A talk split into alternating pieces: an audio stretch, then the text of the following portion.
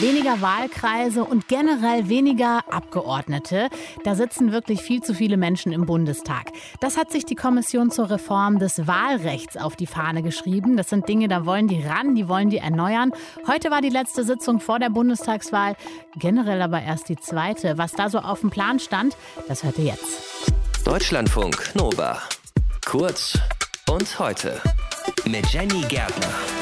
709, so viele Abgeordnete gibt es im Moment im Deutschen Bundestag. Das ist viel, denn die Sollgröße liegt eigentlich bei 598. Und der Bundestag, der wächst nach der Bundestagswahl wahrscheinlich nochmal. ExpertInnen erwarten mehr als 900 Abgeordnete. Das ist teuer für uns alle, denn so viele Abgeordnete und auch die Mitarbeitenden, die müssen ja erstmal bezahlt werden und das von uns. Das Wahlrecht muss aber nicht nur deshalb dringend reformiert werden und zwar so richtig, das sagen ExpertInnen. Passiert ist bisher nur wenig, zu wenig. Und der Bundestag hat mit den Stimmen der Großen Koalition eine Wahlrechtskommission eingesetzt. Das heißt, ein Kreis von Abgeordneten diskutiert über mögliche Wahlrechtsänderungen und lässt sich dabei beraten von Sachverständigen. Heute war die letzte Sitzung vor der Bundestagswahl und ich spreche darüber mit der Sachverständigen Sophie Schönberger, Professorin für öffentliches Recht an der Uni Düsseldorf. Es war ja generell erst die zweite Sitzung. Nach der Bundestagswahl soll es wieder eine Wahlrechtskommission im Bundestag geben. Aber ich könnte mir vorstellen, so richtig weit ist man da heute mit den Beratungen noch nicht gekommen, oder? In der Tat, also die Arbeit der Kommission steht ganz am Anfang. Sie hat sich sehr, sehr spät konstituiert. Erst im Juni gab es die konstituierende Sitzung und dann war die Sommerpause im Grunde schon unmittelbar vor der Tür.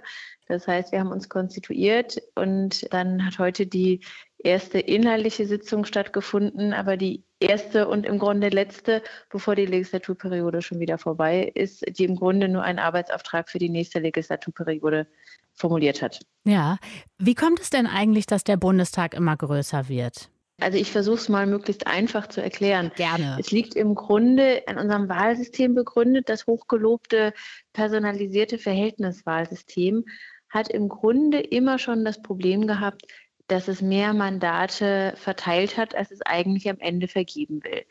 Wir haben die Erststimme, mit der wir 299 Direktmandate bestimmen. Mhm. Und am Ende sollen es 598 Abgeordnete sein, theoretisch, das ist das Ziel. Und die Zweitstimme, die wird proportional hochgerechnet auf 598 Abgeordnete, das heißt auf die Gesamtzahl der Mandate. Das heißt, im Grunde verteilen sie erst 299 Mandate dann 598 Mandate und dann soll es so gegengerechnet werden, dass am Ende nur 598 Mandate dabei rauskommen. Das funktioniert in einem politischen System, wo Sie große Volksparteien haben, die viele Direktmandate gewinnen und auch sehr gute Zweitstimmenergebnisse haben. Man kann sich das an einem einfachen Rechenbeispiel vorstellen.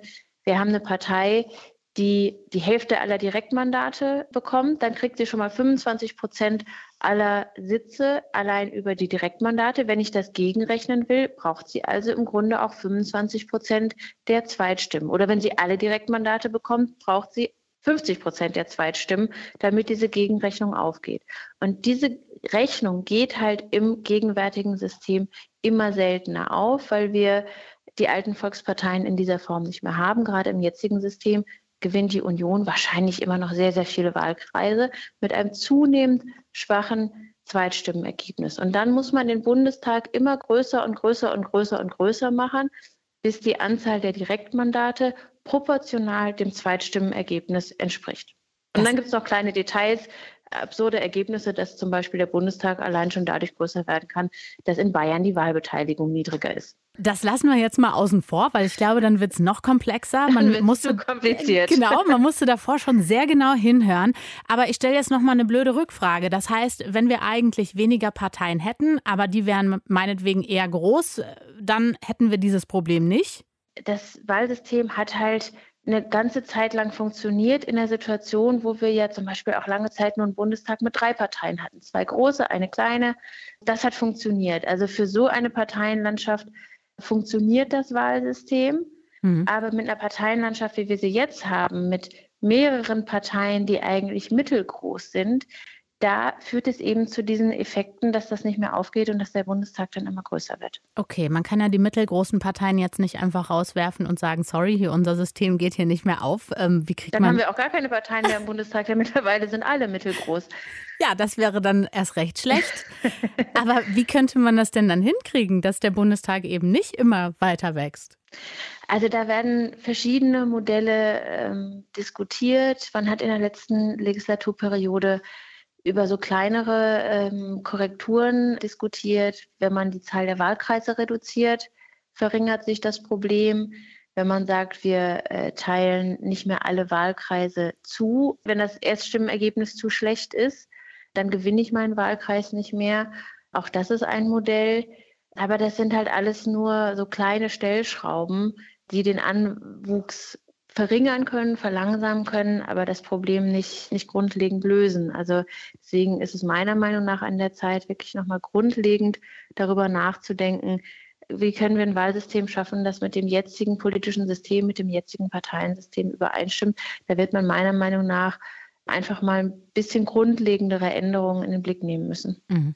Ein großer Bundestag ist ja auch teuer, muss man sagen, für Bürgerinnen und Bürger. Aber ist es eigentlich auch ein Problem für das Funktionieren der Demokratie, wenn es zu viele Leute sind? In der Tat, und das ist für mich der viel entscheidendere Punkt. Wenn es teurer wäre, aber der Bundestag dadurch besser wäre, wäre es nicht das Problem.